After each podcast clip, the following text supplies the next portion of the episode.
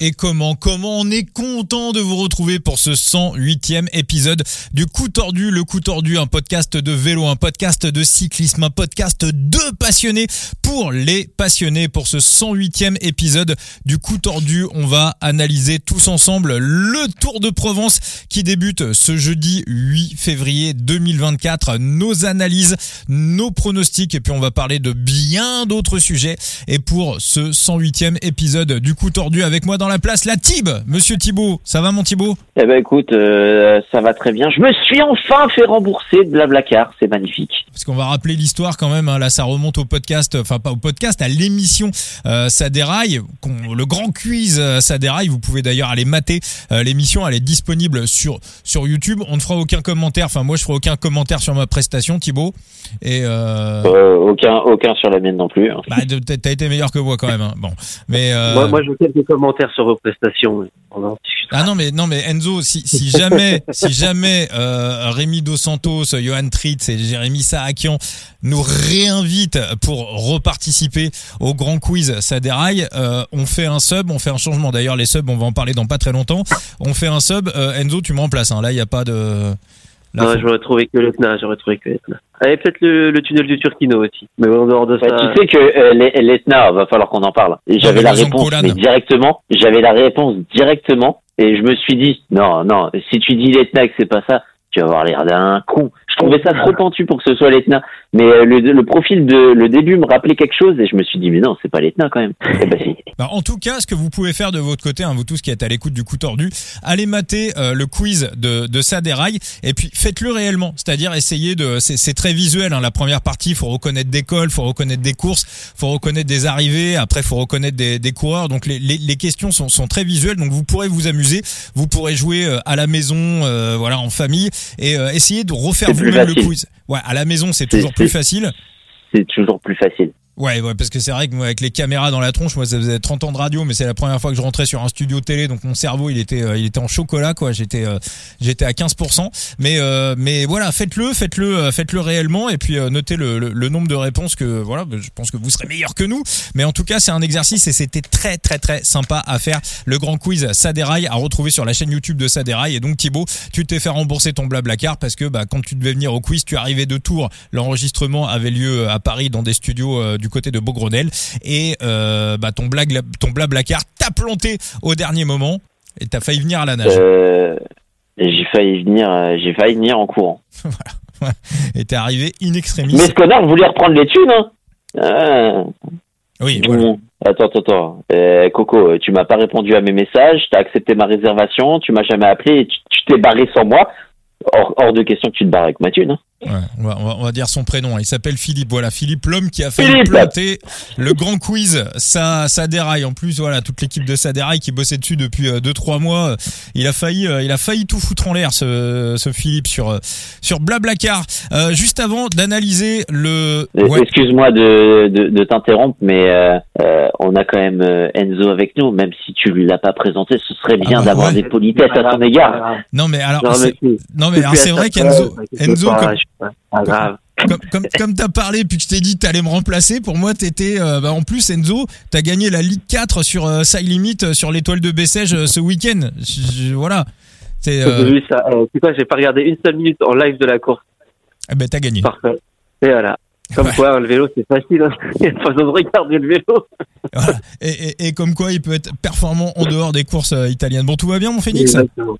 Écoute, ça va, hein, super content de vous retrouver. Bon, euh, donc ouais, on va justement donc parler des euh, parler des, des, des, des, sujets qui euh, qui fâchent. Hein, le le euh, Eusebio Nzoué de la Movistar qui a qui a déclaré qu'il était favorable à des remplacements dans le cyclisme sur les grands tours, à pouvoir permettre à des coureurs, euh, voilà, si jamais il y a un blessé dans une équipe, de de pouvoir euh, permettre à une équipe de de changer de coureur en plein grand tour. Alors, bah Thibaut, tu vas donner tes arguments. Moi, je vais donner les miens. Et puis euh, Enzo, bah, tu vas un peu arbitrer le match. On va faire comme ça. Euh, c'est parfait. Allez Thibaut, qu'est-ce qui te qu'est-ce qui te révulse dans cette idée? Eh ben écoute, si toi tu es un peu de l'avis euh, d'Unzoué ou peut-être même te rapproches-tu de celui de Maxence, euh, je sais pas si tu as vu ah leur déclaration. Moi, je me rapprocherai de celui de Lefebvre. Euh, Maxence est, est, contre. Néanmoins, il est pour potentiellement un seul changement et l'autoriser sur la dernière semaine. Hmm, c'est à peu près pourquoi. Hein. Euh, et je suis totalement contre. Je suis totalement contre parce qu'il y a un principe, c'est que un grand tour, euh, ça se fait sur trois semaines. Tu accumules de la fatigue, tu accumules des blessures, tu accumules des effectifs qui sont réduits et tu laisses euh, des chances que ce soit à peu près à tout type de profil. Imaginons, je vais rentrer sur un, un Allez, un scénario euh, très précis. En troisième semaine, on sait qu'on a toujours une étape de sprint à peu près à la 18 ou 19e étape. Cette étape, elle est euh, fortement disputée avec les sprinteurs et les baroudeurs parce que justement, il y a la fatigue de trois semaines de course qui s'est jouée euh, dans les cannes des coéquipiers des sprinteurs et pas forcément que des sprinteurs. Et il y a bataille avec ces baroudeurs. Là, si tu fais rentrer du 109, honnêtement, les sprinteurs, ils auront plus de chance sur ce type d'étape et les baroudeurs en auront peut-être un peu moins. Donc forcément, tu, bah, tu favorises déjà un les grosses cuisses. Les grosses cuisses en général qui performent sur le Tour de France, c'est les grosses écuries. Euh, et tu, tu mets une épine dans le pied dans les plus petites équipes euh, sur euh, des classements annexes comme le meilleur grimpeur. Après, il y aura peut-être aussi à discuter sur des petites restrictions, que ce soit du temps euh, comme sur les classements annexes au niveau des, des subs, mais forcément, tu fais rentrer des mecs plus frais, donc si euh, tu les autorises à concourir dans le maillot de meilleur grimpeur, bah, ils auront un avantage sur ceux qui auront accumulé de la fatigue. Et par exemple, un duo Chicone, est-ce qu'il serait allé chercher son maillot s'il avait vu un grimpeur de son niveau, euh, de son acabit, être un peu plus frais, aller lui contester des points sur des étapes? Bah peut-être pas. Donc euh, tu favorises le jeu des, des, grosses écuries parce que tu fais rentrer du 109 pour aider les leaders. Tu favorises euh, les sprinteurs en leur faisant rentrer du 109 pour mener la chasse derrière les baroudeurs. Euh, tu vas un peu contre le cyclisme puisque le cyclisme c'est aussi faire avec les aléas, les aléas du temps, les aléas du direct et les aléas de la vie d'une course que qu'est par exemple un grand tour et la gestion sur trois semaines. Oui, mais enfin, c'était pas du tout ça hein, le, propos euh, de, de Unzoué. Hein. Euh, c'était pas de pouvoir permettre euh, de, remplacer ton poisson pilote ou un équipier par un équipier. L'idée, c'était d'avoir un remplaçant dans ton équipe, un seul, et qui, en cas de pépin pour un coureur et en cas de pépin grave, c'est-à-dire on parle d'un coureur qui part à l'hôpital, c'était l'exemple qu'il avait cité, pouvoir permettre dans la première semaine de course d'intervertir. Donc.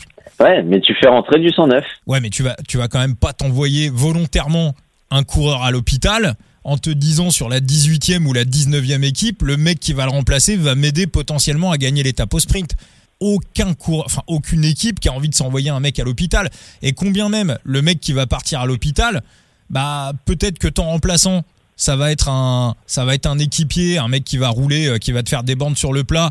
Et peut-être que le mec qui va partir à l'hôpital, ça sera peut-être ton leader, ça sera peut-être ton électron libre, ça sera peut-être ton grimpeur. Donc là, dans ce que tu me dis là, oui, si euh, on permet euh, quatre remplaçants euh, différents et qu'on peut changer à tout moment sur la première semaine et dire tiens, on fait un remplacement comme au foot, là, je suis entièrement d'accord avec toi. Là, dans, dans, ce cadre-là, tout ce que tu dis a entièrement son sens. maintenant, là où je mets quand même un petit bémol sur Unzoué, c'est effectivement au bout d'une semaine de course, c'est peut-être un peu euh, dénaturer le cyclisme que de pouvoir effectuer un changement même s'il y a un problème grave avec un coureur. Maintenant, prends la dernière Vuelta, Lorenz de plus euh, qui s'éclate dans le contre-la-montre par équipe dans les rues de Barcelone. Tu vas pas me dire que si euh, Ineos peut faire rentrer un coureur à ce moment-là à la place de Lorenz de plus, on dénature la course. Et sachant, que les équipes viennent toutes, avec, un remplaçant, hein. tout le monde vient avec un remplaçant. Bah oui, je sais ce que tu vas me dire. Sur le Giro où euh, Miguel Angel Lopez euh, s'éclate sur le, contre-la-montre euh, inaugural où il y a un coup de vent qui, qui le balaye dans les barrières, c'est pareil. Si tu rentres un Movistar à la place, à ce moment-là, moi je dirais que sur la première étape, si c'est un contre-la-montre ou une étape au sprint, ça me semble pas scandaleux. Et euh, en, fait, jusqu'à ce qu'il y ait une véritable étape, tu vois, par exemple, pour moi, sur la première étape du Tour de France qu'on va avoir cette année, pour moi, c'est mort. Déjà là, tu, fais un changement après la première étape, bah t'as quand même une étape qui est extrêmement difficile. Mais euh, si t'es sur une étape, on va dire de difficulté 1 et que t'enchaînes des étapes de difficulté 1, généralement t'en as une ou deux pour démarrer.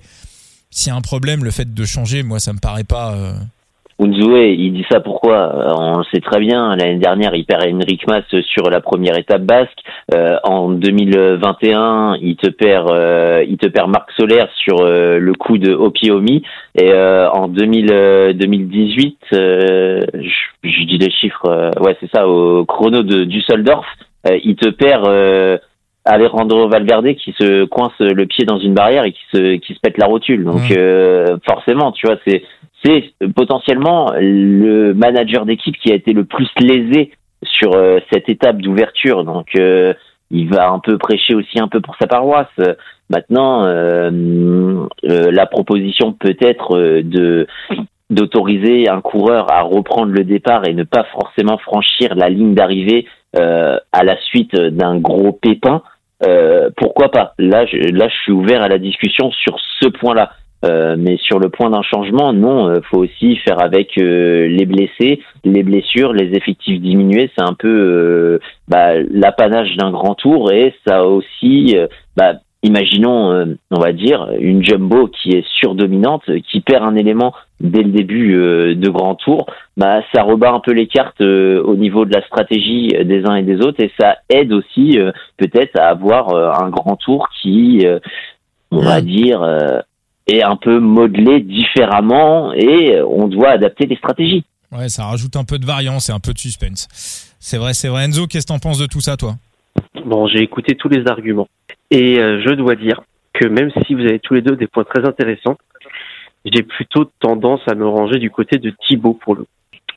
Euh, honnêtement, l'argument de la sécurité, d'avoir un remplaçant, euh, parce que c'est pour la sécurité des coureurs, j'ai un peu de mal à l'entendre. Euh, le mec sort, le mec sort, tu vois. Genre, il est déjà tombé. Malheureusement, ça change rien d'avoir un remplaçant. Euh, par contre, le, le coup de ne pas le laisser repartir, lui permettre de passer des examens et potentiellement de repartir le lendemain si les médecins sont d'accord. Pourquoi pas Après, à voir dans quelle modalité? Est-ce que tu le fais repartir dans le temps Est-ce que tu le classes dans le temps du dernier? Je pense que c'est ce qu'il faudrait faire. Euh, mais si c'est un leader qui est classé dans le temps du dernier, imaginons sur une étape très importante et que le dernier a fini à, je te dis une connerie, 12 minutes du leader, est-ce que est-ce c'est un, intérêt de repartir ou pas? Je sais pas. Maintenant, avoir un remplaçant, moi je veux surtout le fait de, de, de vraiment, comme l'a dit Thibaut, de dénaturer ce qu'est un grand tour. C'est c'est trois semaines. Quand tu viens et que tu as fait un grand tour, tu as fait trois semaines quand tu vas au bout. Je veux dire, même la lanterne rouge, bah, ce mec, il peut dire, ouais, j'ai fini le Tour de France chose que il y a quand même très peu de gens dans le monde qui peuvent faire. Et être dernier du Tour de France à une heure et demie ou deux heures de, de Pogacar ou Vingegaard, alors oui, hein, nous on va regarder, faire bon, bon, ok. Mais lui, bah, il a fini le Tour de France, il a fait trois semaines, il a fait ses 3500 bornes, il est allé au bout. Quoi. Et ça, même il est allé au bout, il est allé blessé. Après, alors, après, je suis pas dans l'idolation du fait de rouler blessé. Ça, je t'avoue que je, pense que c'est un gros problème qu'on a avec le vélo, c'est de voir les mecs comme des guerriers et de d'encenser les gars qui même avec une côte fêlée vont aller finir un Tour de France. Euh, je, je, suis pas dans. Je t'avoue que j'ai un peu de mal avec tout ce, ce côté idolâtre, tu vois. Euh, mais mais soit, soit. Non, mais même le mec, s'il est, il est, il est, comment dire, il, il est bien important, juste bah, bien moins bon que le reste pour telle ou telle raison. Mais au moins, il aura fini le tour. Et si tu rentres en journée 2 ou journée 3, bah, je pense que même pour ça, tu vas dire, ouais, ouais, j'ai fait le tour, tu vois. Mais il me manque 150 bandes par rapport aux autres, quoi. Donc, je sais pas, je, je suis pas, je suis pas hyper pour. Euh, surtout qu'en fait, et, vraiment, ça, ça, avantagerait que les grosses équipes, même si effectivement tout le monde aurait droit à un remplaçant, j'entends bien. Mais, mais on n'est pas dupe sur le pourquoi de, de cette de, de, de, de cette demande. Hein. C'est pas c'est pas genre la Barbiani, c'est pas Total qui demande ça. Ça, ça vient pas de là les la, la, la réflexion. Donc voilà. Donc c'est bien pour ça que Maxin t'a transformé le propos. Et c'est bien pour ça que Maxin t'a transformé le propos en disant ah. oui, euh, je, je, limiterai à un seul et en dernière semaine. Bon. Oui, bah oui. On arrive, on arrive troisième semaine, on va dire que c'est souvent là qu'il y a eu des petits problèmes pour son pour son protégé. Alors maintenant. puis là-dessus. Et puis là, tu fais rentrer un coéquipier de luxe en troisième semaine. Euh, allez, tu gères un, ah un, profil, euh, imaginons, je sais pas, à la Molano, euh, et tu prends, tu prends un top grimpeur, un top grimpeur qui est frais pour t'emmener tes leaders. bon bah t'es tranquille hein, du côté des Émiratis. Ouais, alors ouais, lui il a, déformé le propos. Mais maintenant Enzo, je vais te citer, je vais te citer deux exemples et je vais reprendre tes arguments. Est-ce que pour toi, donc voilà, euh, Thibaut parlait du chrono de Düsseldorf où euh, euh, Bala s'était envoyé dans les barrières en 2018 sur le contre-la-montre inaugural. Toutes les équipes sur les grands tours viennent toutes avec un remplaçant. C'est-à-dire, on, le voit quasiment jamais. Mais quand un grand tour démarre, il y a toujours un mec qui est là derrière au cas, au cas où il y a un problème le matin ou la veille de l'étape. Et on a déjà vu des, remplaçants rentrer à la dernière minute sur des grands tours. Jumbo sur le Giro l'année dernière, hein. hmm là littéralement. Genre, je pense que même jusqu'à la veille, euh, c'était Covid sur Covid. Voilà, voilà. Bah, en plus, en plus, en ces périodes de Covid, mais c'est toujours quelque chose qui a existé. Est-ce que par exemple, Enzo, toi, ça te choque si euh, euh, Valverde part sur le chrono du Tour de France 2018, se pète le genou dans une barrière, on a le remplacement de, de, de, de Movistar qui est, qui est derrière, il prend le départ de la course et il fait le contre-la-montre comme les autres.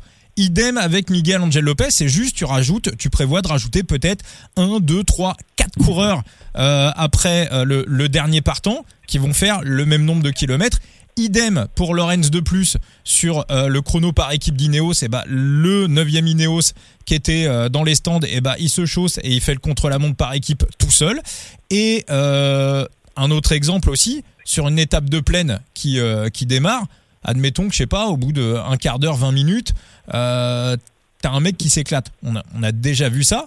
Est-ce qu'on pourrait pas permettre au, remplaçant qui est 15-20 minutes derrière bah, de partir et d'essayer de rattraper le peloton? Voilà. Ah, honnêtement, rattraper un peloton, même si t'as 20 minutes de retard, je, je, comprends. Si, ça musarde, si ça musarde, c'est jouable. Ah, si t'as une échappée publicitaire en première étape qui part et que derrière vraiment ça roule à ça roule à 35 tranquillement euh, en attendant de revenir sur les échappées sur une étape de plaine, euh, le, mec qui charbonne derrière, il peut revenir. Non, mais le problème c'est que là t'as des problèmes de sécurité derrière, c'est-à-dire que parce que je pense que 20 minutes, s'il part 20 minutes après, la voiture balai est déjà passée, tu vois, à ce moment-là sur une étape de plaine. Il y a, y a d'autres soucis qui vont entrer en ligne de compte. Sur les, les chronos et trucs comme ça, je, je comprends parce qu'on est sur un circuit fermé. Euh, sur une étape de plaine, pour moi, c'est pas possible. Alors, imaginons le mec se fait la gueule une demi-heure après le départ. Bah, je pense que, genre, s'il y a déjà, ils sont déjà en train de démonter la, la, le, toute la zone de départ, j'imagine. Ah ça ferait des euh, images de dingue. Ça ferait des belles images. non mais, euh, je comprends que c'est de trouver tous les arguments possibles. Hein. Je, j'entends le truc, mais en fait, chaque solution que tu veux apporter soulève pour moi encore d'autres problèmes, tu vois, genre beaucoup plus compliqués. Euh, en termes organisationnels, genre niveau organisation, c'est un bordel monstre. Euh, non, mais c'est pas compliqué à gérer. Mais euh, sur Pro Cycling Stat, euh, sur Pro Cycling Stat, sur Pro Cycling Manager. Faites comme moi, commencez des, commencer des, commencer des carrières avec la ZALF. Franchement, vous avez passé des bons moments. Bon, on va faire ça. Voilà. Désolé, je vais, obligé de me ranger du côté de Thibaut. Désolé Vincent. Eh ben, c'est pas grave, c'est pas grave. Euh, il est bon d'être en minorité parfois. Euh, on va on va enchaîner à l'autre sujet. Euh, Franck Bonamour qui s'est, bah, on va pas dire il s'est fait choper par la patrouille, mais euh, voilà des anomalies sur euh, ses, euh, son passeport biologique. Ça remonte donc à la BNB quand il était encore il était encore à la BNB, il était pas chez AG2R la mondiale. Toi Enzo, c'est quoi ton ton sentiment sur cette histoire si si t'as un sentiment?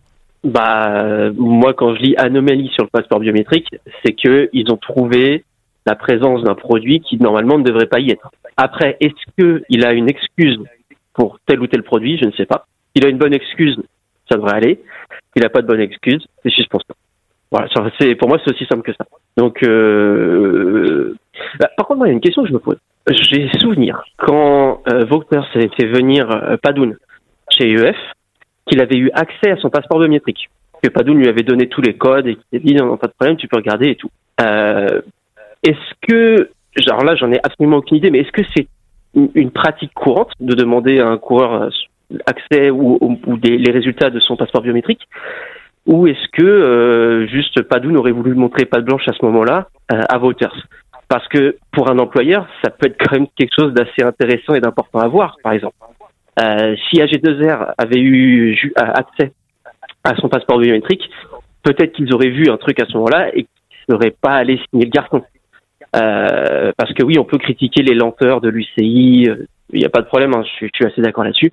Par contre, quand ils trouvent quelque chose, il y a rarement de fumée sans feu quand même. Enfin, Je sais pas. Après, il, y a, il a peut-être une excuse, donc on verra. Mais si anomalie il y a et qu'elle a été trouvée, ça sent quand même pas bon.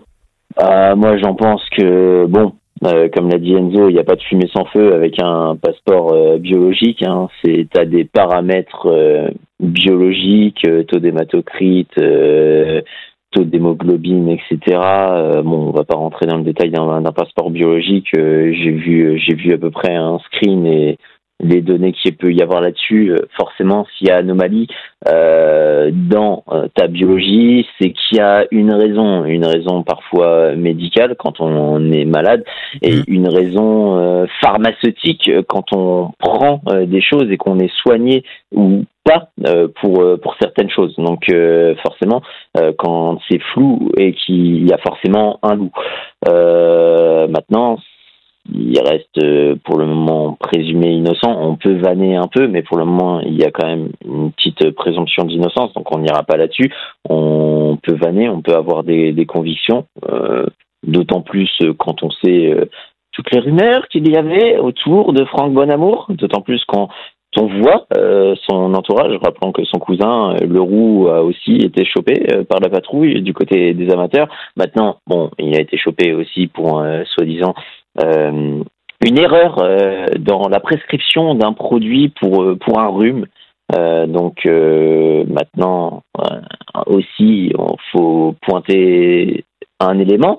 Euh, y a-t-il vraiment de lien de causalité quand on parle de liens familiaux? Pas nécessairement. Donc les fautes des uns ne relèvent pas euh, des autres. donc on va pas non plus lui imputer les, fautes de son cousin pour lui en mettre des supplémentaires. Mais, euh, forcément, bah, ça fait ça, ça, fait chier. Ça fait chier surtout pour euh, AG2R qui doit déjà se ménager avec le cabodin et qui se voit retomber un peu ça là-dessus, alors que bon, euh, ça ne concernait pas la période concernée euh, par son recrutement. Donc euh, il y, a un, y a un deux poids deux mesures, des jugements à avoir et des vannes à avoir peut-être un peu plus un peu plus en corrélation avec la situation de Franck Bonamour. Le passeport biologique, il n'y a pas de produit en soi. Hein. c'est vraiment les hmm. les données biologiques. Donc ouais, voilà, c'est beaucoup plus flou. Ouais, c'est ça c'est beaucoup plus flou qu'un qu'un contrôle, euh, même où tu décèles un produit et tu sais euh, bah, du coup qu'il a pris ce produit ou qu'il a pris. Euh, est-ce que je ne trouverai pas le mot euh, en adéquation euh, Tu vois, il y a, y a une prise volontaire ou involontaire. On, va dire. on reste dans le conditionnel, comme tu dis, on n'a pas. On n'a pas tous les éléments. Ce qui est sûr, c'est qu'il y a une anomalie. Donc, il y a quelque chose il a une raison pour expliquer ce quelque chose qui diffère, tant mieux pour lui. S'il n'a pas de bonne excuse ou de bonne raison, euh, bah, je pense que c'est, ça va être une petite discussion pour Monsieur Bonin.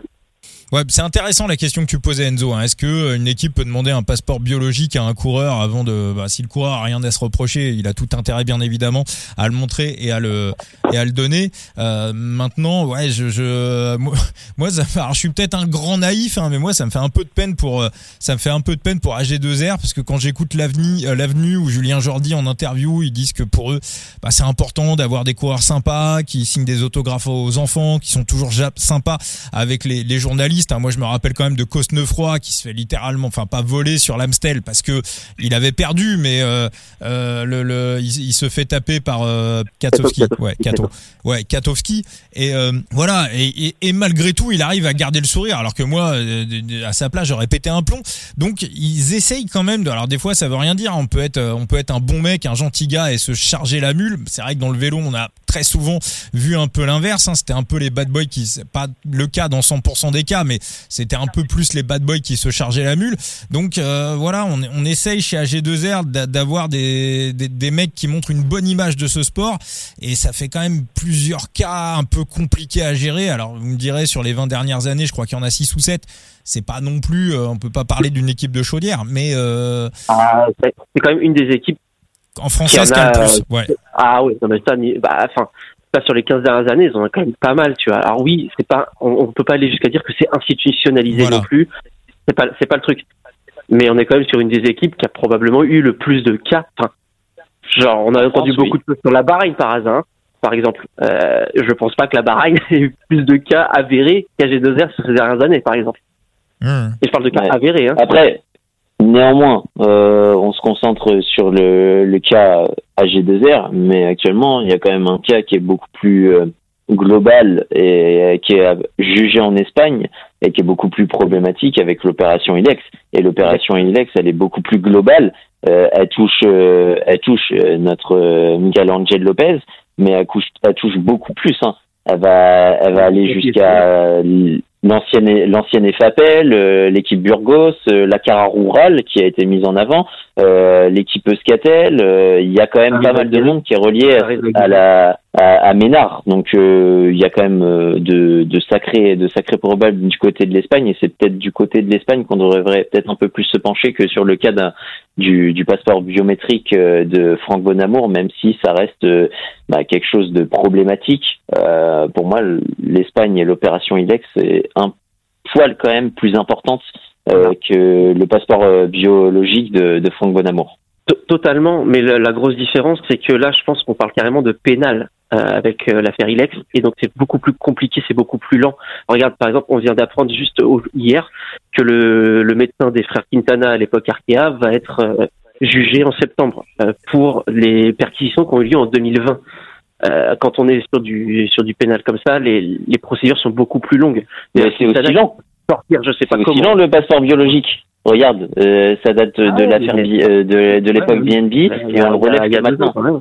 Non, mais c'est ouais, mais je sais pas. Euh, pour pour moi, on est quand même sur deux deux trucs un peu différents où là, on parle d'un coureur qui a, aurait peut-être fauté tout seul contre oui. un là, contre une en place. Voilà, voilà c'est quand même deux choses. Et à mon avis, si tu rushes le truc, tu peux passer à côté de gros noms ou tu peux passer à côté de, de quelque chose de très important sur, le, le, système euh, le système Ménard. Tu vois, c'est pour ça que je, je suis entièrement d'accord. Mille fois beaucoup plus important euh, le truc Ilex, mais je comprends aussi que ça mettrait beaucoup plus de temps euh, pour se résoudre et finir sur des sur des sanctions, euh, qu'elles soient pénales ou sportives. Hmm.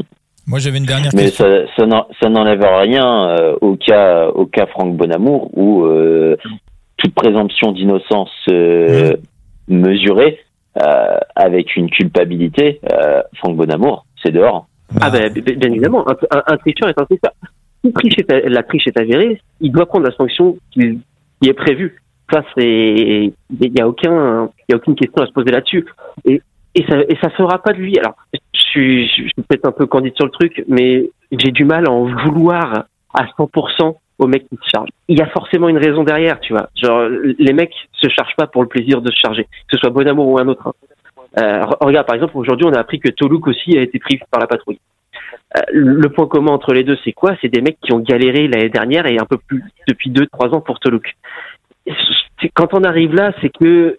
Ah ouais, mais non, bah, bah si t'es pas assez fort, t'es pas... assez fort, quoi. Je veux dire, euh, c'est. non, je, non je, je, ne. Faut l'accepter. Hein. Non, mais je, suis. Ouais, non, mais c'est pas, pas, une question de pas, c'est pas une question d'être pas être assez fort, mais euh, tu restes dans un sport, c'est rémunérateur, etc. Si tu vois, si tu vois ta retraite arriver, tu vois forcément des revenus diminuer euh, et ta carrière s'arrêter du jour au lendemain je sais pas, ouais, voilà. Est-ce que, est-ce que à leur place, est-ce que psychologiquement, je céderais pas? Honnêtement, je peux pas te le dire parce que je suis pas à leur place et j'essaie de m'y mettre. Je pense que, je pense que tous. C'est facile de mon côté de me dire ah non, moi je cède pas. Je, je pense que... rien parce que si c'est mon gagne-pain et que au final je vois que je tourne pas, euh, alors je sais que je gagnerai jamais le Tour de France même en me chargeant, mais est-ce que ça me fera pas faire des résultats qui me permettront d'avoir un contrat? Je, je, sais pas. Je pense que tous. Ça a été historique. Hein ça a été historique et institutionnalisé dans les pays de l'Est et les pays de l'Est, on le sait, hein, par rapport à, aux revenus euh, médians et moyens euh, en Europe, c'était beaucoup moins élevé. Donc forcément, tu as une carrière sportive, euh, tu fais limite ta vie dans certains pays. Donc euh, ça aussi, ça te pousse un peu plus vers les interdits que vers la légalité. Donc bon, c'est pas c'est pas pour comprendre le dopage, c'est pas pour le c'est pas pour le le mince comment euh, le légitimer pour le former. le légitimer, voilà, c'est ça. Bah, moi, je pense que tous dans nos métiers respectifs, quasiment tous, Et je pense que voilà, ceux qui nous écoutent aussi euh, de leur côté, ils doivent avoir des exemples en tête.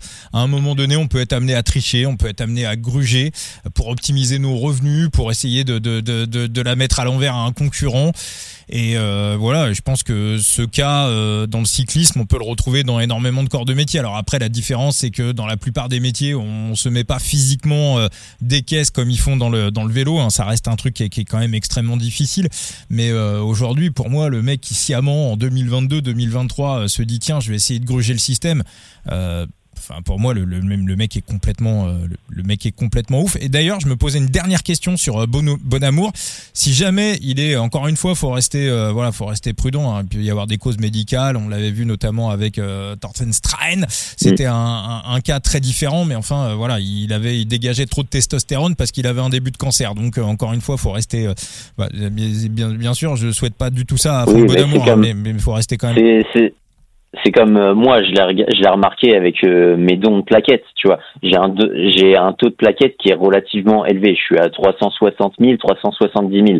Euh, quand tu arrives vers les 400 000, c'est techniquement qu'il y a un problème. Il y a un problème cancéreux et médical. Euh, bon, moi, fort heureusement, tu vois, c'est un, c'est un taux, c'est un taux naturellement élevé, mais il se peut, il se peut, oui, que médicalement, tu puisses avoir un mmh. problème et que sur tes données, tu sois plus élevé. Ah oui, oui, donc voilà, donc les, les sons, voilà, Franck Bonamour euh, donnait des explications. Moi, je me posais une dernière question sur cette histoire. S'il est avéré qu'il qu'il a triché, et admettons que sur euh, son Tour de France, euh, où il est euh, élu super combatif du Tour de France, on, on estime qu'il était qu'il était chargé à ce moment-là, d'accord ASO, à la fin de l'enquête, décide de lui retirer son titre de super combatif du Tour de France 2022. La prime pour BNB à l'époque était de 25 000 euros. Franck Banamour n'a pas touché lui-même ces 25 000 euros puisqu'on rappelle que les primes sont mises dans un pot et partagées entre les tous les coureurs et partagées entre le staff. Euh, la structure n'existe plus. On peut estimer aussi que ces 25 000 euros vont revenir à celui qui était classé deuxième au classement du super combatif en 2022. Alors, me demandez pas son nom, je ne sais absolument pas qui c'était, mais je pense que c'est c'était Vandart. Voilà, donc les 25 000 euros reviennent. ça va aller, ça va aller, ah, eh, Vandart, il a une famille à nourrir. Hein. Il est voilà, il est, comme tout le monde. Et euh, donc voilà. Je ne plaindrai pas de ce côté-là. Bon, mais voilà, mais en tout cas, euh, non, mais après, euh, ok, c'est 25 000 euros, mais il y a aussi, alors j'imagine que les techniciens, les mecs qui bossent à la Jumbo sont aussi bien rémunérés, mais c'est aussi une prime pour euh, les gens qui travaillent, euh, qui travaillent à la Jumbo et qui sont pas forcément sur le vélo. Comment ça se passe pour les 25 000 balles? tu, tu les as distribués, les, les, primes que Armstrong a, a obtenues euh, lors de ses Tours de France et ses déclassements? Non, parce que euh, les mecs qui, ont été, euh, qui, ont été, qui étaient derrière ont pas été reclassés à sa place. Par contre, en revanche, je pense que Chris Froome, quand il récupère le titre de la Vuelta 2013, 2012 à la place de Kobo, à mon avis, il récupère à un moment donné, il récupère aussi, euh, il récupère aussi les sous. Je pense que la structure en question est pénalisée. Enfin, je pense qu'il doit y avoir quelque chose. Il récupère. Pour bon amour, vu que c'est lui qui faute, à mon avis, c'est lui au pénal qui va être euh, hmm qui va devoir euh, à réparation euh, à toutes les parties lésées parce qu'il y a d'autres choses aussi. Ça va être l'équipe. Il y a simplement. On va pas demander 2500 euh, balles à Pierre Roland par exemple qui lui n'a rien à voir dans l'histoire. Non, non, non, non, non. Je pense que vraiment tout sera sur sur Bon Amour s'il est avéré qu'il a fauté parce que le mec il, il, va devoir réparation à toutes les parties qui auraient pu être lésées. Après, il faut voir à quel moment c'est arrivé parce que peut-être si on va par là, peut-être que Lorenzo Rota a gagné la Polynormande 2022. Là, moi, c'est ah bah voilà. Et eh bah voilà. Hein? Est-ce que Lorenzo Ruta n'aurait pas gagné une course par hasard? Ouais, ouais, non, mais c'est vrai que. Des vraies questions se posent, des vraies questions se posent. C'est des sacrés calculs. Juste avant d'attaquer euh, la, la, la, preview du Tour de Provence, euh, Enzo, juste un petit mot, euh, un coureur que tu aimes bien, qu'on suit également sur Side Limit. Il est du côté de la, de la Green Project Bardiani, du côté des Bardiani, Giulio Pellizzari, euh, annoncé dans une grosse équipe pour 2025. Ouais, ouais. La, la dernière rumeur, c'est Pellizzari qui irait chez Bora. Et autant te dire que j'ai un poids qui s'enlève de mes épaules parce que la première rumeur, c'était Movistar. Ah. Et là, je me suis dit, non, pourquoi, Tulio, ta carrière vient de commencer, pourquoi la terminer maintenant, tu vois? Et là, la nouvelle, dernière rumeur, c'est Bora. Donc, je t'avoue je suis un peu plus soulagé. Euh, d'ailleurs, Giulio qui, euh, qui reprend la compétition demain sur le Tour d'Antalya. Ouvert aussi sur sa limite. Pour tous les fans, euh, loupez pas la troisième étape qu'il va remporter brillamment devant Piganzoli. Ah, c'est un sacré mur ce truc, hein. 1,6 km, 13% de moyenne. Enfin, c'est. Euh... Ça va taper, ça va taper fort. Ouais. Il y aura un petit peu de concurrence en face, mais j'en fais aussi mon fab. Ouais. Ouais, non, mais ça, cette rumeur euh, Pelizari à Bora, c'est une excellente nouvelle pour lui et pour le cyclisme italien. Et pour ceux qui ont sa carte sur Side Limit. Hein. Parce que je rappelle, quand même, je rappelle quand même que les meilleures affaires sur Side Limit, vous les faites quand vous avez un coureur, euh, que vous chopez le coureur, on va dire, dans une Pro Team ou dans une, dans une Conti, et que le coureur passe en World Tour. Hein. Ceux qui avaient été chopés Arietta l'an dernier à la Ken Pharma, quand on voit comment il marche en ce début de saison euh, chez UAE, c'est good game. Ceux qui avaient Roger Adria, pareil, à la, à, la Pharma, euh, bah avec le, le, le, le, son transfert à la Bora, bah quand il va rouler avec Roglic, vous le mettez en équipier, vous êtes tranquille, c'est bon, ça va payer. Je gâte de Nantes à, la Total Énergie, c'est aussi pas trop trop mal. Donc ça vraiment c'est euh, c'est les meilleurs. Je peux en donner un autre? Vas-y mon Thibaut. Je peux en donner un autre et ça va être la transition euh, pour euh, ce Tour de Provence. si vous avez de projet question Tyler Stitt, ah, quand on voit son début de saison, honnêtement, il y a moyen qu'il franchisse un cap et qu'il qu'il soit transféré dans une équipe de plus haut standing.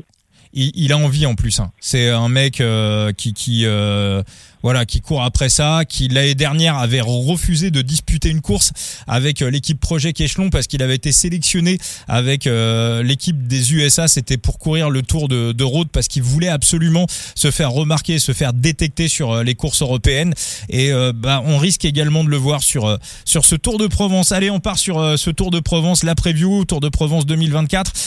Enzo, bah je te laisse la main. Est-ce que tu peux nous décrire un petit peu ce qu'on va avoir au, au menu jusqu'à jusqu'à dimanche sur les routes provençales euh, Alors, le Tour de la Provence, euh, qui n'avait pas eu lieu l'année dernière, hein, de mémoire, qui avait dû être annulé euh, un peu dernière minute. donc cette année, on a un prologue et trois étapes en ligne. Prologue à Marseille de, de 4 bornes, 5 bornes à peu près, 5 km. 5 km. M'a pas, m'a pas l'air hyper technique. Ça va onduler un petit peu, mais tu as un seul vrai virage, un demi-tour à mi-chemin. Euh, donc euh, là, ça peut envoyer sur les quatre premiers, enfin sur les cinq bandes, ça va envoyer. Deuxième étape, euh, étape de Martigues, vallonné avec une petite bosse sur la fin, mais ça devrait terminer en sprint. Hein, rien de, rien de bien foufou. La deuxième étape Manosque, ah c'est l'étape avec le sprint en côte Manosque, si je dis pas de conneries. Ouais, c'est ça. C'est la, même arrivée que d'habitude? C'est la, classique, la classique bosse d'une borne à 5%, un truc comme ça là, non? Ouais, c'est l'étape Rennes. Ouais, ouais. Ouais, c'est ça. Ah oui, c'est l'étape Rennes. J'ai pas vu la dernière étape et voir. Effectivement, c'était l'étape Rennes. bon. bah, résumé, c'est Mats Pedersen quasiment tous les jours. Bah, il y a moyen qu'il gagne les quatre étapes, en fait. Ah, après, la dernière, bah, j'ai vu, il y avait beaucoup de ventes prévues euh, vers Arles. et tu vois vraiment, tu vois vraiment genre Mats Pedersen piégé dans le vent, lui qui est danois, fils du vent et de la pluie. non, non, pas du tout. Non, non, il y, a moyen qu'il remporte les quatre étapes et puis c'est le clean sweep et c'est fini. Hein. D'ailleurs, allez, c'est mon favori. Voilà. bon, ok, très très bien Enzo. Moi, c'est euh, la question que j'allais te poser Thibaut parce qu'effectivement, j'ai vu pas mal de, de tweets, enfin de X passer dans la journée, comme quoi les gens étaient plutôt déçus du, euh, du parcours. Alors effectivement, quand on regarde comme ça, hein, potentiellement, on peut avoir des étapes qui vont finir quasiment sprint, sprint puncher euh, pour pour l'étape Rennes, plus un prologue. Quand on regarde le parcours, il y a rien de très bandant. Mais j'ai envie, j'ai envie de reprendre la phrase du euh, célèbre Thibaut Chambre, alias la Tib, avec les conditions météo qu'on va avoir. Thibaut, est-ce que ma bite, si ça bordure pas euh... Ah. j'ai pas regardé j'ai pas regardé la météo mais ah, ça va euh, souffler de ouf ça va ça va ça, va, souffler de ouf ah, alors sur le prologue de Marseille c'est à peu près calme mais là à partir de ce week-end c'est un carnage l'étape de Saint-Denis elle est dantesque hein. pluie vent euh, bordel alors, moi, j'ai vu bah, écoute. Oui, mais pour dimanche, beaucoup de vent. Par contre, la pluie, le, vent, ça, j'ai vu, j'ai vu un 20 km heure. Enfin, c'est beaucoup, hein. Mais en début de saison, les mecs sont frais. Hum, ça devrait, ça devrait aller. Mais par contre, le lendemain, ouais, dimanche, je crois, c'est un peu plus de 30, 35 km heure. Ouais, puis samedi, vu le lieu, je suis pas sûr qu'il y ait beaucoup, beaucoup de bordures. Mais par contre, euh, du coup, euh, sur le dimanche, euh, peut-être un peu plus quand même. Ils vont être complètement à découvert, là, dans la, dans la Pampa, là. Ouais, ouais, bah oui. En plus, c'est ouais, des routes qui sont quand même relativement. Ah, ah oui, la c'est ouvert. Hein. Ah bah ouais ouais donc je pense que je pense qu'à à la vue de la météo, à la fois la pluie sur samedi et à la fois le vent sur dimanche, on pourrait avoir un si on avait eu un petit temps printanier comme sur Bessèges, là c'était mort, je vous le dis on je vous aurais dit on va se faire chier et je pense notamment sur l'étape de samedi et sur celle de dimanche à la vue des conditions météo, ça peut être euh, ça peut être relativement Moi samedi, tu vois, j'ai pas tant j'ai pas tant de vent que ça, j'en ai 12 la pluie, et quelques. La, pluie surtout samedi. Ouais. j'ai 20 23 en rafale donc euh, et puis enfin ouais non c'est l'endroit me plaît pas me plaît pas spécialement pour les bordures euh, néanmoins on va charger dimanche euh, je vais charger dimanche je vous laisse poursuivre et je te ferai l'update Bon, est-ce que on va on va aller on va on va rappeler le temps Thibaut fasse le update. On va rappeler euh, les règles pour euh, ce Tour de, Provence. Alors où est-ce qu'on peut jouer? Euh, Le Tour de Provence est autorisé par l'ANJ. Vous allez pouvoir parier dessus en France. À l'heure où on enregistre le podcast, les bêtes ne sont pas encore arrivées sur les books français, mais par exemple, alors je rappelle déjà que jouer avec excès comporte des risques, donc ne faites pas n'importe quoi. Mais quelques books ont déjà fait des retours comme quoi ils devraient mettre des bêtes dans la nuit, c'est-à-dire dans la nuit de mercredi à jeudi. Euh, profitez-en, c'est la dernière fois que le Tour de Provence est euh, jouable en France. Euh, L'ANJ a publié les épreuves qui seront disponibles à partir du 1er mars, si je dis pas de bêtises, et on perd des épreuves. Voilà, c'est-à-dire qu'en France, le Tour de Provence, ça dégage, il y a deux trois trucs qui dégagent, donc on fait pas machine avant, on fait machine. Ah, excuse-moi, j'ai chargé le, j'ai chargé le programme de dimanche. Alors, qu'est-ce que ça donne, mon Thibaut? Eh ben, j'ai des points d'exclamation et les points d'exclamation ça veut dire attention euh, danger euh, sur tout le circuit. Voilà, donc euh, dimanche, ça va être un carnage, ça va être un carnage total. Et donc, je termine sur le, le voilà sur pour. Ah mais ouais. Ouais. Vent à 35 km heure, rafale à 60. Bah oui, oui, oui. Ah oui, non, mais c'est un bordel. Euh, ça va être un bordel. Ça va être un bordel complet cette étape. Donc vous allez pouvoir parier sur le Tour de Provence. Et puis je rappelle également que le Tour de Provence est jouable sur Side Limit. Side Limit, le Sora du vélo. Vous pouvez passer par euh, le code de parrainage qui s'appelle Coup du zéro pour découvrir le jeu de manière totalement gratuite. Side Limit qui va ouvrir également la Ligue Prestige. Il y aura 250 dollars en jeu sur euh, les Flandriennes. Donc voilà, ça vous laisse quelques jours pour vous familiariser au jeu. Side Limit qui commence à sortir des gros prize money en passant par le code de parrainage coup tordu zéro, bah, il y aura déjà, il y aura la reward, la carte de bienvenue et tous les 15 jours, vous participerez à des tirages pour gagner des rewards, des euh, cartes. En plus, on avait offert une carte dans le dernier épisode, on avait offert la carte euh, bleue de Corbin Strong, pas, sa carte bleue directement, hein, mais là, là, voilà, ça, ça, ça reward en bleu. Voilà, vous avez compris. Et euh, dans le prochain podcast, on offrira la carte bleue de Pierre Barbier. Pierre Barbier qui a claqué deux étapes sur le Tour de Sarja qu'on avait déjà eu dans le podcast du coup tordu. On avait eu son manager également, Geoffrey Coupé, qu'on aura également à nouveau bientôt dans le podcast. Donc, vous euh, passez par le code de parrainage coup tordu zéro et avec toutes celles et tous ceux qui passent par ce code de parrainage dans le prochain euh, podcast, on fera un grand tirage au sort pour vous offrir la carte bleue de Pierre Barbier, le sprinter de la team Philippe Wagner. Et euh, puis en plus, voilà, on s'amuse bien sur euh, sur euh, sur Side Limit. Et si vous avez n'importe quelle question sur le jeu, n'hésitez pas, on, répondra avec avec grand plaisir. Thibaut, alors donc cette étape de dimanche, bordel en prévision. Ouais, tu, je regarde à peu près. Bon, départ, ce sera quand même vent de face, trois quarts face, donc tu peux tu peux zapper. Il y a la première difficulté, c'est pareil, tu, tu peux zapper.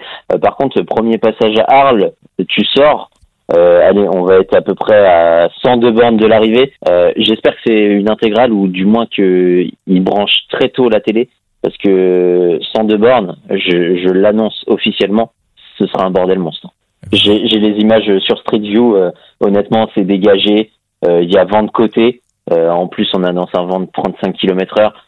Euh, ma bite s'il n'y a pas bordure. Bon, écoute, on va, on va mettre nos, nos, nos, nos bits alors sur euh, sur euh, sur bah, on se parle comme ça dans le coup tordu, hein. on se parle on se parle cash. Euh, on va commencer. On est au PMI du coin. Exactement, voilà.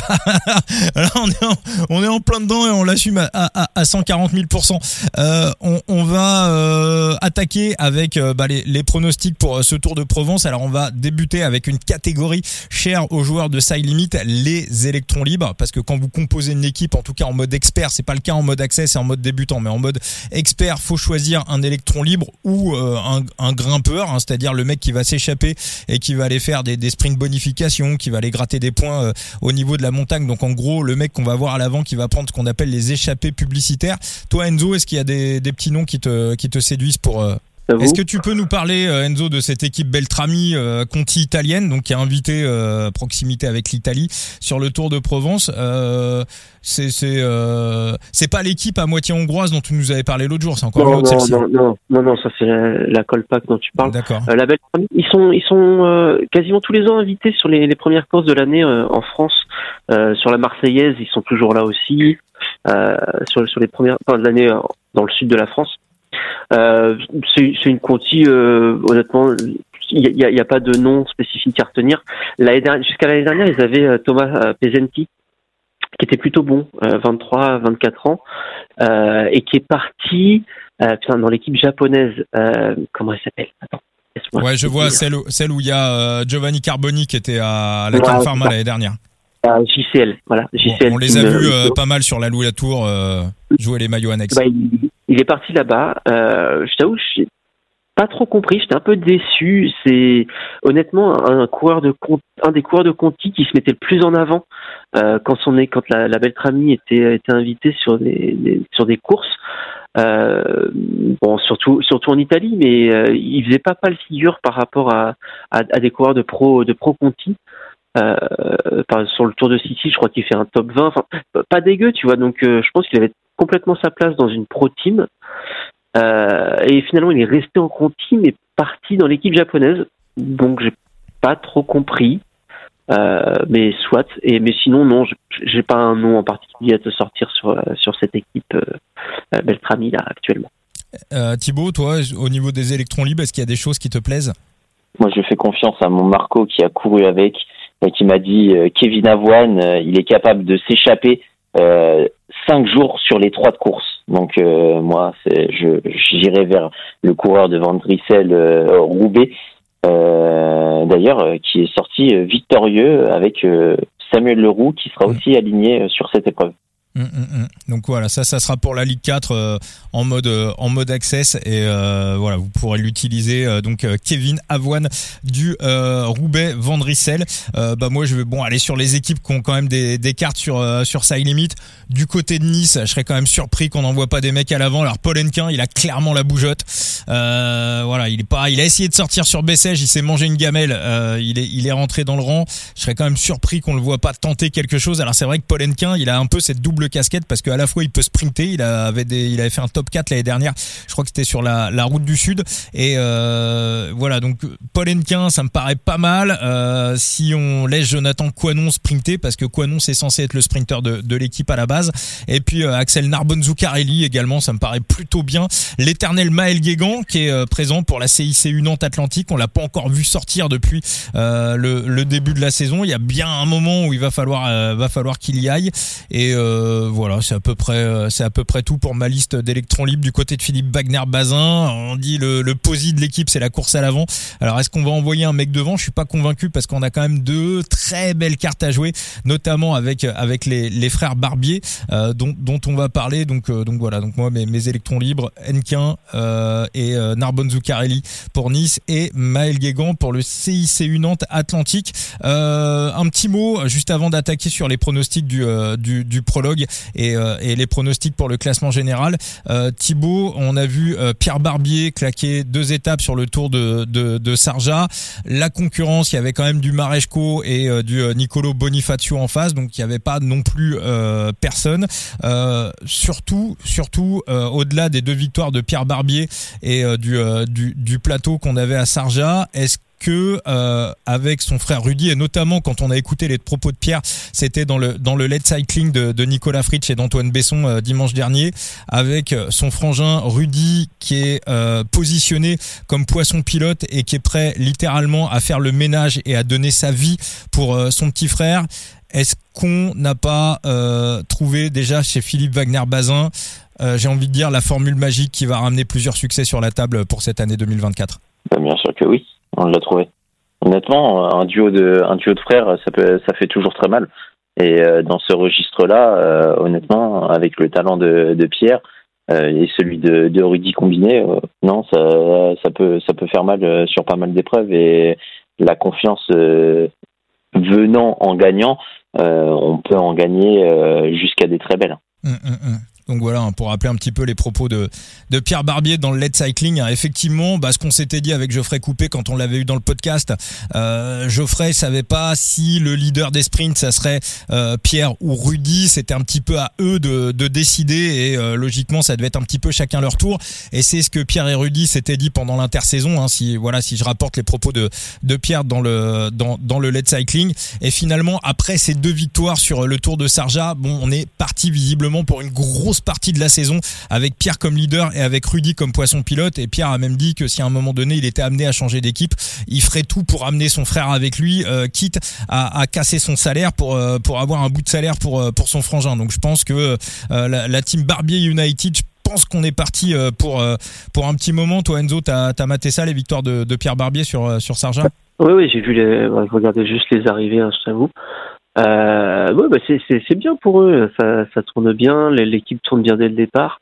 C'est toujours cool de, de voir euh, que les, équipes dont on a eu le DS dans le podcast tournent, même si on a absolument rien à voir et qu'on est absolument pour rien dans leur victoire. Ça fait toujours plaisir. On, on encourage. on encourage. Mais c'est vrai que voilà, on, essaye quand même d'avoir dans le podcast des, des, des, des gens qu'on euh, des gens qu'on euh, des gens qu'on aime bien. Euh, on va attaquer sur le. Bah, vous voulez les, les, pronos pour le classement général hein, Vous êtes unanimes tous les deux. vous allez sur Mats Pedersen. Ouais, même si la cote est à 1,40, pour vous c'est un penalty sans gardien pour Mats Pedersen. Bon, mais enfin, après, de la mettre mes sous dessus, non, mais est-ce que je vois quelqu'un lui contester la victoire, non? Oui, enfin là, je t'avoue que je, les codes, j'en ai aucune idée. Quand je vois le, la start list et le, et, le, le parcours, bah, c'est Pedersen. D'accord. Moi, j'en ai un, les gars. Moi j'en ai un. Je vais le donner à la fin du podcast, mais j'en ai un parce que je vais le donner aussi pour le, je vais le donner aussi pour euh, le prologue. Donc petit prologue de 5 km hein, pour attaquer euh, ce, ce, Tour de Provence dans les rues, euh, dans les rues de Marseille. Euh, va bien enfin va bien falloir checker la météo. Moi je pense qu'il va falloir quand même avant d'aller poser vos billes, regarder encore la météo demain matin. Logiquement, euh, Thibaut, si je dis pas de bêtises, le vent ça paraît quand même très très léger. Hein. Ouais, c'est léger, léger de ouf. Euh, ça change quasiment pas. Euh, la direction non plus. Euh, honnêtement, c'est les mêmes, c'est les mêmes conditions pour tout le monde. D'accord. Sur un chrono de 5 bornes, euh, Mats Pedersen, ça te paraît aussi être un penalty sans gardien ou au contraire, on sait que sur un prologue, il peut y avoir des surprises. Est-ce que là, sur ce cas-là, il peut être battu? Euh, J'ai envie de te dire, c'est le grand favori. Maintenant, sur un prologue, il peut à peu près tout arriver et le moindre problème, bah, le, le, temps perdu ne, ne, se rattrape pas. Mais, euh, mais techniquement, ouais, c'est un chrono que Matt Pedersen doit gagner. Euh, les prologues, c'est une affaire, un, de, de spécialistes, mais aussi euh, de sprinters, et ils se débrouillent souvent très bien. Donc, euh, pourquoi pas se pencher aussi sur, euh, sur d'autres profils, un peu sprinter ou spécialistes, justement, des très courtes distances. Enzo, toi, il t'inspire quoi ce, ce petit prologue? Une victoire de Mats Pedersen. D'accord. non, ça a l'air, ça a l'air d'être tout en puissance. Il n'est pas technique. T'as juste un virage à 180 degrés après 2 km. Euh, et, et Pedersen, c'est, c'est pas un manche sur les chronos, surtout sur les chronos courts. Euh, c'est une vraie bête à rouler. Donc, euh, on sait qu'il est en forme. Non, et même s'il ne gagne pas, il sera pas très très loin du compte au final. Hein je rappelle la cote, hein, c'est autour de 1,50 hein, la victoire de Mats Pedersen, donc c'est quand même pas très très bandant. Et euh, vu la variance qu'il peut y avoir, surtout sur un prologue à une distance courte, moi je 1,50 euh, jamais euh, jamais j'y vais. Bruno Armirail, Thibaut, c'est paraît quand même trop court pour lui, non? Bruno Armirail, je sais pas, je suis sur la distance, je suis moyennement fanat, ça a jamais été vraiment quelqu'un hmm qui performait euh, sur euh, sur les prologues, il lui faut peut-être du plus long. Euh, néanmoins, dans son équipe, j'ai quelques points d'interrogation. Moi, un Dorian Godon, ça peut ça peut m'intéresser comme un Pierre Gautrin. Pierre Gautrin l'année dernière sur la course de la paix, on l'a vu remporter le prologue aussi sur une distance quasi similaire, 4,8. c'est mon gros point d'interrogation. Gautra et même pour l'ensemble de ce Tour Alsace parce qu'il y a certes Dorian Godon, il y a aussi peut-être la présence de, de Sam Bennett qui est une petite épine dans le pied euh, pour, euh, pour Pierre Gautra, mais euh, honnêtement, Pierre Gautra, je suis pas loin de penser qu'il peut faire quelque chose au général, hein. un peu comme Dorian Godon. Parce que le, le, deuxième favori de ce Tour de Provence pour le général, c'est Sam Bennett. On est d'accord, délire total des bookmakers. Ah, délire total. Euh, tu restes sur un sur un profil où euh, les sprinters sont sont avantagés techniquement dans, dans sa classe pure. Et dans, dans ces grandes heures, ben, Sam Bennett, sur ce type de profil, ça a quasiment rien à envier à Mats Pedersen. Mais honnêtement, je le mettrais pas deuxième. Oui, non, je dis c'est un sprinter quoi, donc euh, il le met il le met dans les favos sur un sur un sur un chrono plat sans, sans technicité euh, de de quatre bornes. Bah ouais ouais mais bon, je... Bennett j'ai. Non mais euh, Bennett c'est au général hein, qui parle. Oui, ah, dans les le, le deuxième favori. Deuxième favori du général. Bah, j'ai beaucoup plus de mal. Moi, sur la dernière étape où ça peut partir en couille, honnêtement, euh, bah là, c'est mon point c'est mon point d'interrogation sur Pierre Gautra et c'est peut-être là où je, je, je placerai peut-être un peu plus euh, ma confiance sur euh, sur Dorian Godon euh, et puis même sur l'étape de Manos, hein, si ça part un peu un peu en cacahuète. Mais mais si je devais placer un leader du côté de la G2R, non, je pas sur Sam Bedet, hein, j'irais plus sur Dorian Godon. D'accord. D'accord, d'accord. Euh, bah moi j'ai un nom à vous donner les gars. J'ai un nom à vous donner à la fois pour euh, le prologue. Alors voilà, peut-être peut-être un top 3 sur le prologue, je sais pas, mais euh, Thibaut t'en parlait tout à l'heure. Euh, Tyler State, c'est un exercice qu'il aime bien. Il a déjà performé, il a déjà gagné des prologues aux États-Unis, donc c'est quelque chose qui qui sait faire. mais moi, il y a un nom qui me plaît à la fois pour le prologue et à la fois pour le classement général. C'est mon stagiaire. Ouais, euh, Chian. Ah ouais. Ah ouais. Et en plus, j'ai été un peu fouillé dans ses perfs euh, sur les chronos aux États-Unis euh, quand il était à Denver l'année dernière, donc avec le matériel de Denver. Euh, au moment où Miguel Angel Lopez était complètement, alors d'accord, hein, Superman, c'est pas un god du, c'est pas un god du chrono, mais sur un, un, chrono en plus qui était un peu, qui était un peu pentu, il a été le tapé. Donc je rappelle, hein, donc Riley Sheenan, qui était stagiaire chez Israël, qu'a remporté euh, Paris Tour. Derrière, il part faire une course au Japon, il fait sixième. Finalement, bah euh, le stagiaire, on lui a signé un contrat de stage d'une année supplémentaire du côté d'Israël Premier Tech. Il a passé un hiver avec euh, les entraînements euh, d'Israël Premier Tech, avec le matériel d'Israël Premier Tech, avec les stages en altitude qu'il n'avait pas à Denver. Donc c'est-à-dire que le Riley Shinan qu'on a vu fin 2023, ça va être un autre mec qu'on va voir arriver début 2024, à la fois sur le profil de ce Tour de Provence et à la fois sur euh, sur ses qualités. Euh, moi, pour moi, s'il est sur la lancée de la fin de 2023, je pense que Mats Pedersen peut tomber. Euh, je, dis pas forcément qu'il va le gagner. Hein. Mon prono, ça sera Shinan qui est coté à 67, vainqueur, et je prendrai également son top 3 en couverture et sur le prologue et sur le classement général. Mais moi, pour moi, il y a tout pour qu'il aille nous claquer une énorme surprise, notre stagiaire. Et puis apparemment, il est encore sous les radars des boucs. Donc moi, ça m'arrange très très bien sur euh, sur le général, tu crois? Ah bah ouais, complètement, mais mille fois quoi. L'étape, la fameuse, la fameuse étape reine, le petit sprint euh, en punch, mais c'est totalement pour lui quoi. C'est c'est euh, c'est regarde regarde ses perfs l'année dernière sur les sur les courses américaines. Regarde son équipe. Hein. Bah, bah, très très forte. Très très forte. T'as Riley Prickrell, peut-être plus pour les sprints. Nadav non, monte, monte, monte, monte. Le 222. Euh, Hugo Hoftetter, tu penses que Hoftetter, alors c'est vrai qu'on nous a vendu Hoftetter comme leader, mais euh, voilà. Euh, pour moi, t'emmènes un train pour Hoft. Ah ouais. Hmm. Bah, moi, c'est l'épine dans le pied de Riley Sheehan. Hein. Hmm, hmm, bah, sauf s'il est beaucoup mieux placé après le prologue, et je pense qu'il sera beaucoup mieux placé après le prologue. Alors c'est vrai que là, ouais, pas beaucoup. Hein. Ouais, ouais, ouais. Puis bah, on a Picrel aussi, hein. Picrel. Il y a quelques kilomètres, les écarts n'ont pas été énormes. Ouais, ouais et ils ont euh, ils ont euh, Tom Van pour amener euh, pour amener tout le tout. Tout dépend de la forme de Hofstetter. Mais Hofstetter c'est un bon coureur. Pour moi le stagiaire Shinan pour moi on a affaire à potentiellement un top mondial quoi.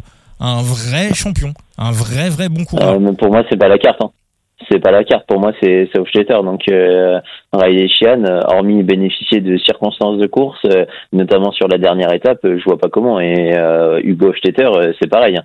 C'est un fils du vent et de la pluie, lui. C'est un fils du vent et de la pluie.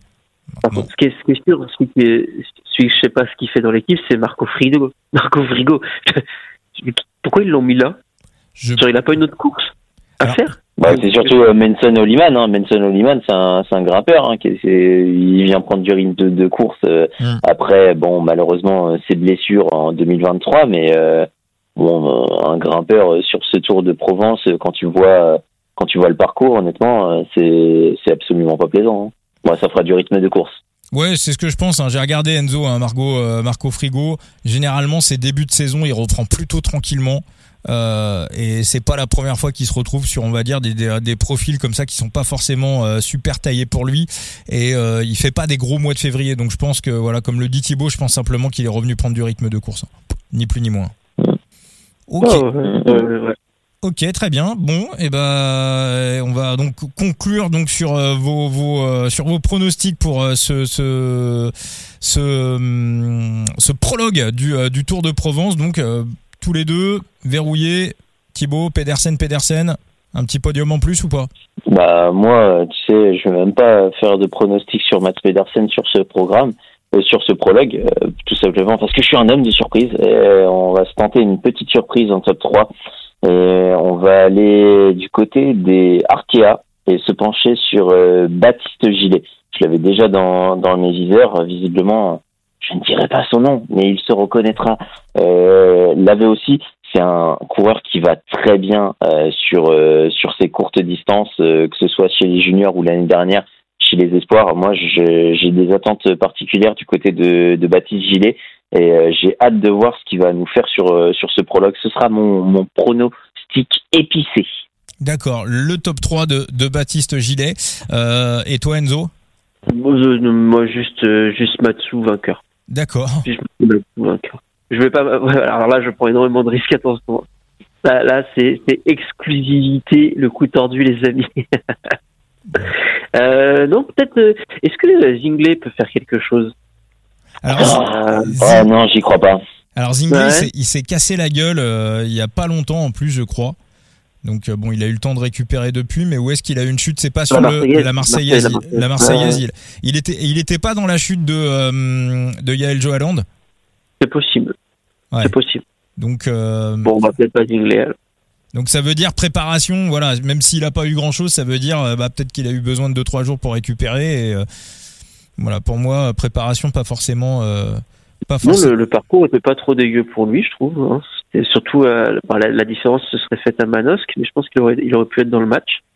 Ah, la petite étape pour Sprinter Puncher, là, la petite. Euh, oui, c'est aussi quelque chose qui correspond totalement à qui correspond totalement à ses qualités. Bah, peut-être à mettre dans la peut-être à voir euh, pour le. Tu veux pas genre prendre un peu plus de risques, Enzo Par exemple, je te donne un exemple. Tu tu l'acquiesces ou non euh, mais euh, on l'a vu, euh, des, des IF extrêmement efficaces sur le chrono d'Alès du côté de Bessèges. Est-ce qu'on partirait pas aussi, mais cette fois du côté des Lidl Trek, avec deux Lidl Trek au moins sur le podium? Soderquist? Euh, ah, Je pensais plus à Kirsch. Oui, ça roule bien, ça va vite. ouais, ah sur, un, sur un prologue, ça va bien. Hein. Hum, hum, hum, Mm. Je serais pas, je serais pas loin de penser que Lidl Trek pourrait mettre euh, Matt Pedersen et Alex Kirsch sur le podium euh, euh, au départ de ce prologue. Hein. Et c'est vrai qu'en plus, ils vont avoir l'avantage du matériel. Et là, la course à l'armement, effectivement, ça peut être assez décisif. Faudrait voir, faudrait voir. Attends, Kirsch, Kirsch, Kirsch, il fait pas, il fait pas un podium sur le Giro l'année dernière, sur une étape? Attends. Un peu peut-être. si, il me semble. la dernière étape. Il fait deuxième derrière Cavendish. Ils l'ont vraiment laissé gagner Cavendish ce jour-là. J'en reviens pas quand même. qui fait deuxième, Fiorelli troisième. Mon Dieu. Dis-moi, laissez peut-être la dernière fois qu'on le voit en Italie. S'il vous plaît, laissez-le. Non, mais sur, euh, euh sur certains prologues, c'est pas c'est pas trop ridicule, hein, Alex Kirch. Euh, moi, euh, je sais pas, je suis pas loin de penser qu'il qu'il finira pas loin. Hein. Souvent, les sprinters, ça va bien sur sur les très courtes distances. On le sait, c'est un mec qui a quand même une, une, certaine euh, pointe de vitesse. Hein. ça fait ça fait un petit moment qu'on l'a pas vu parfait sur les sur les sur les sur les chronos, euh, même les chronos courts. Euh, mais bon, euh, si si on lui fait miroiter un possible podium d'une course par étape, on va peut-être essayer de. Oui, et puis enfin après, si on si on dit si on mentionne juste de Lidl Trek, tu as mentionné le troisième hein, qui peut aller chercher aussi une place sur le podium. Mmh. Après, il est jeune à avoir, mais c'est vrai que Soderquist, je, je suis assez curieux de, de voir ce que ça peut donner. Bah, c'est comme Baptiste Gillet, il est jeune, hein, mais euh, honnêtement, euh, sur, sur les prologues, oh, oh, sur un chrono long, j'ai envie de te dire, euh, des fois les jeunes, bon, hormis Remco Tarling, il y a, y a quand même faut une certaine expérience, une certaine caisse. sur sur un prologue, il y a la place aux surprises. Oh, et puis Soderquist, c'est une bonne petite machine aussi. Hein. Hmm. C'est le goût d'être ridicule. Ah, c'est un spécialiste en la matière. C'est un spécialiste des, des, des, distances courtes, on va dire. Ouais, après il a il a 20 ans donc et comme tu dis on n'est pas sur un Remco donc je t'avoue que j'ai j'ai assez peu de références euh, significatives sur le garçon mais de de ce que j'en ai déjà vu et sur ce que je, ce dont je me suis renseigné par rapport à lui, euh, je pense qu'il peut il peut rester, le, le, le, le prologue fait qu'il peut rester dans le match pour pour une belle place au général. Ok, ok, et eh ben très très bien. Thibaut, on n'a pas parlé de nos amis de la groupe AMA FDJ qui arrivent quand même avec une équipe, euh, une équipe assez sympa. Par contre, euh, j'arrive pas à voir euh, dans cette team quel est le profil qui se dégage et qui correspond un petit peu au parcours. C'est un peu ça qui me, c'est un peu ça qui me, c'est un peu ça qui me chagrine. Je sais pas. C'est assez homogène. On a l'impression qu'on a une équipe pour tenter des coups. Euh, mais euh, on a Bistrom, Rochas, Watson, Lorenzo Germani, Eddie Le Matthew Walls et euh, Lars Vandenberg. On a une équipe pour foutre un peu le bordel. Peut-être une équipe pour tenter la bordure dimanche. Ouais, après, bon, si tu désignes quelqu'un comme sprinter, ce serait Matthew Wall. Après, pour le général, est-ce que est-ce que c'est pas une place peut-être un peu plus, euh, notamment parce que Wall, euh, j'ai peut-être un doute sur euh, sur Manosque. pour Samuel Watson, peut-être un peu plus chrono. Chrono, est-ce que ça va bien? Et puis j'ai l'interrogation Bistrom aussi. Donc non, c'est c'est une équipe qui est quand même assez attirante sur le papier, mais ouais, si je dois désigner celui qui finira bon au général, ce serait plutôt Watson. On va terminer aussi avec nos amis de la Total Direct euh, Energy. Il y a, a d'ailleurs pas mal de discussions euh, en ce moment autour de, de, de, la Total qui, voilà, il y a des, des, des wildcards qui sautent notamment sur les, euh, sur les Flandriennes et sur les Ardennaises. Leur calendrier pour cette année va être un petit peu franco-français. ils sont, je crois, en négatif au niveau des points UCI parce qu'ils n'avaient pas marqué grand chose et en plus ils ont pris une pénalité. Donc ils sont au niveau du classement UCI, ils sont à moins 4. Ça a un petit peu de mal à, à décoller. toi Enzo, t'es un petit peu d'accord avec ceux qui tirent la, sonnette d'alarme où on est début février, euh, voilà, on, comme on dit, on, paiera les, musiciens à la fin du bal. Sur, euh, sur, Total? Ouais, sur Total. Ou est-ce qu'on déjà on commence à sentir un petit peu la, la menace du top 30 UCI et euh, la menace Tudor pour les années qui viennent pour le Tour de France? Sur, sur, le top 30, je pense qu'ils n'auraient pas avoir de problème. Ils ont quand même pas mal scoré. le top 30, les mecs sont à 1600 points. Total est bien au-dessus de ça. Il y aura pas de, il souci là-dessus. Par contre, euh, alors c'est que le début de saison, mais le, problème c'est que c'est ce qu'on disait l'autre jour. Le peu de sur les, peu de courses importantes sur lesquelles ils sont invités, celles qui rapportent beaucoup de points, euh, ils y sont pas. Alors ici, le Tour de France. Mais en dehors de ça, euh, le, la perte de la perte de Sagan fait qu'on est beaucoup moins attractive, même si Sagan ne perfait pas. Euh, on peut se demander si le fait d'avoir Sagan chez eux leur a pas permis de, gagner deux ans euh, de, survie là-dessus. Hein. c'est inquiétant, oui et non, parce qu'ils ont. Je, je, je pense pas qu'ils vont finir la saison avec 50 points. Là, ça serait très inquiétant. Mais, euh, les, courses sur lesquelles ils sont invités, faudra pas se louper. Il faudra pas se louper parce que il euh, n'y a pas tant de courses que ça euh, sur lesquelles ils vont pouvoir scorer derrière. Mmh, ouais, je suis à peu près du même avis que Kenzo et que la majorité, ça me, ouais, je suis, je suis moyennement emballé euh, par ce que je vois et parce que je peux anticiper sur la saison à venir. je sais pas, j'ai de gros doutes du côté de Total. Hein. Hmm. Puis surtout qu'on a l'impression que vraiment on commence à, à, faire un peu la place pour Julien Alaphilippe 2025 et qu'on est un peu sur une espèce d'année de transition. Et est-ce que, euh, voilà, on le souhaite pas, mais est-ce qu'avec Loulou ils vont pas nous faire, euh, ils vont pas nous refaire une Sagan hmm. Est-ce qu'ils vont réussir à l'avoir déjà? sur la question Bah. Pareil que toutes les équipes françaises sont intéressées. Hein. Globalement, même Cofidis euh, aurait, euh, je sais plus où j'ai vu ça. Après, est-ce que, est-ce que pas du tout à la Philippe avec Vasseur, hein, mais bon. Euh... Ouais, et puis, enfin, je vais pas être. Et il va être courtisé par d'autres équipes hein, un peu plus internationales aussi. Hein. Non, je pense que ça sera français. L'argent qu'il y a à mettre euh, pour Philippe, ça va coûter à peu près un million et demi, deux millions d'euros par an. Il y a que il y a que un sponsor français qui peut être intéressé pour avoir un retour sur investissement, même s'il a une bonne image à l'international. Hein, on en a déjà parlé dans le podcast mais euh, le, le coût, euh, il, peut être courtisé par une équipe étrangère, mais au niveau du salaire, ça sera la moitié. S'il va à la Movistar, il aura un million. Et euh, voilà, puis on connaît. Voilà, Marion, c'est une mère pognon. Ouais, Enzo. Total. après Sagan, tu penses qu'ils vont retourner dans le même délire? Genre, ils vont finir par couler l'équipe à rester dans leur truc comme ça? Bah moi je pense que de, de, dans tous les euh, hein. moi je pense que tous les sponsors euh, tous les sponsors parce que après les, les, les managers d'équipe hein, les les Madio les Bernaudo les Vasseur euh, ça reste des managers qui doivent rendre des comptes à des actionnaires. Un actionnaire il connaît pas forcément très très bien le vélo hein, tu vois c'est un peu le problème qu'on retrouve dans dans plein de domaines. Et un actionnaire lui qu'est-ce qu'il veut? Bah il veut un retour sur investissement. Donc si tu arrives tu rentres dans un bureau et tu vas voir un grand patron et tu lui dis bah j'ai possibilité de signer à la Philippe euh, ok, c'est le gars, c'est une superstar, hein, c'est deux fois sportif euh, français de, l'année, euh, c'est la, star française sur sur un vélo actuellement depuis que depuis que Thibaut Pinot a pris sa retraite. Donc donc à partir de là, quand tu vends ça à un actionnaire, limite si tu l'as pas, c'est presque faute professionnelle. Donc ils sont quasi. moi je pense que la, rumeur Cofidis aussi qui serait intéressé.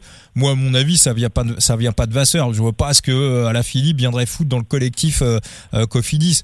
Moi, à mon avis, c'est juste que euh, en retour sur investissement, bah, les, les, les grosses marques qui mettent de l'argent dans le cyclisme en France ont envie d'investir sur euh, l'image Philippe, même si euh, il finit cinquantième, ça reste un mec sympa que les gens adorent.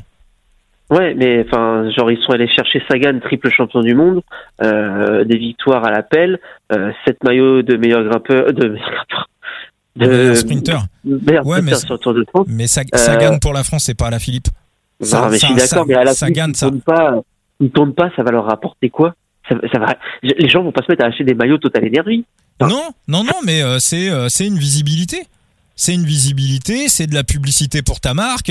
C'est pas du merchandising direct, hein. C'est c'est tu sais on parle de Total. Alors, on parle de Total. on, tu sais on, encore 29 milliards de, de, de, de, dividendes dégagés cette année. je pense que ça va. C'est pas à la Philippe qui de seul coup non, mais à la Philippe, tu lui files 2 millions 5, il va pas manger les dividendes, mais c'est juste les mecs se font un kiff. Se disent, bah, j'ai à la Philippe dans mon équipe.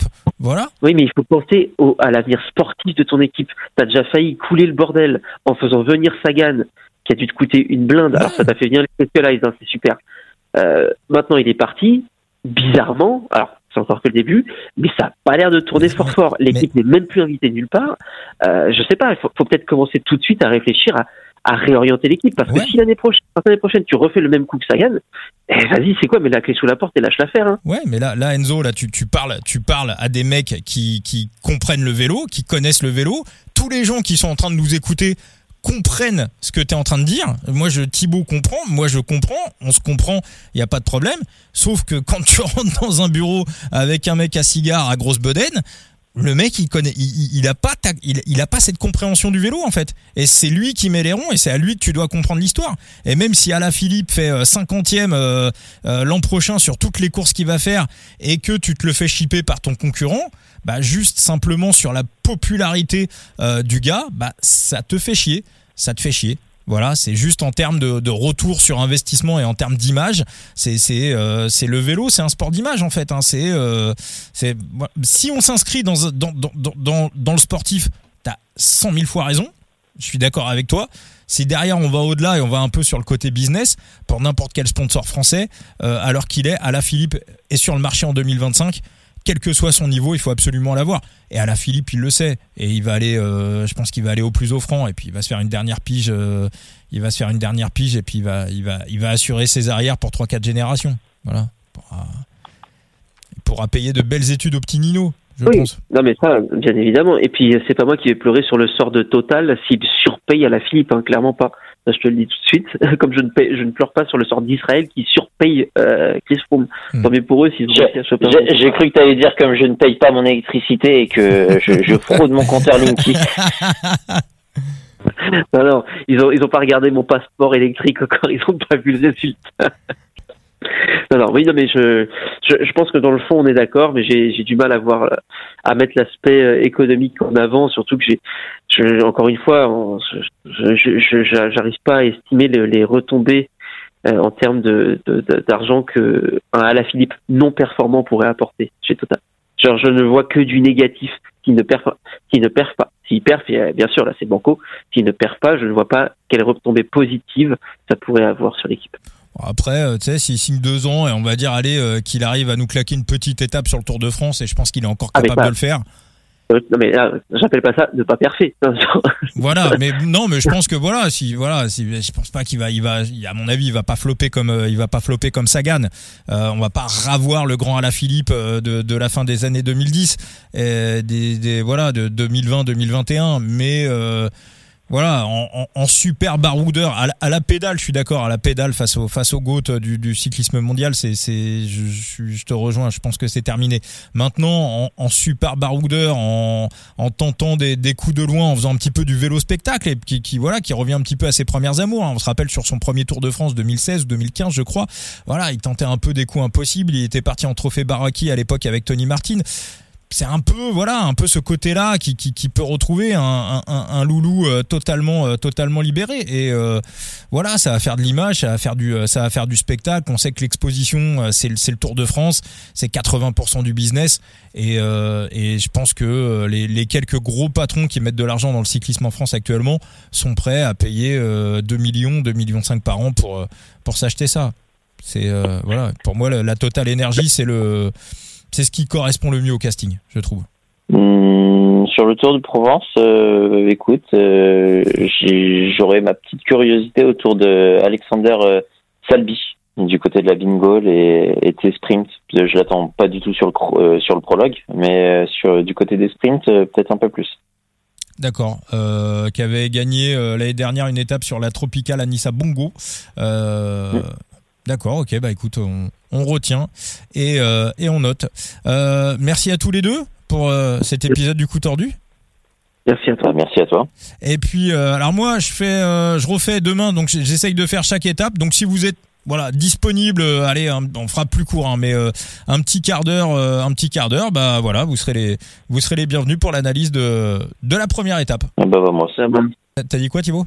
J'ai dit vamos eh bah vamos eh bah c'est parti merci à tous les deux et puis je rappelle que The Big Gear Enzo, il y a des analyses ou pas sur ton site pour le Tour de Provence? Non, non, là, moi le prochain, ça va être euh, Tour d'Algarve. D'accord, Tour d'Algarve. La prochaine. Voilà, et puis Thibaut, bien évidemment. Donc The Big Gear, ton site internet, euh, Enzo. Et puis euh, Thibaut, voilà, euh, la Tib. J'ai récupéré mon PC, donc il se pourrait qu'il y ait la reprise des Twitch. Ah, très très bon. Parfait, parfait. Nickel. C'était la carte mère qui m'avait lâché. Bon, et eh ben la carte mère est revenue et donc vous pouvez aller follow la Tib sur X, sur Twitter. Merci à tous les deux. Merci à tous. Et puis n'oubliez pas de vous abonner également. Le coup tordu, on est présent sur tous les réseaux sociaux. Ciao les amis. Allez, ciao, ciao. Bye bye.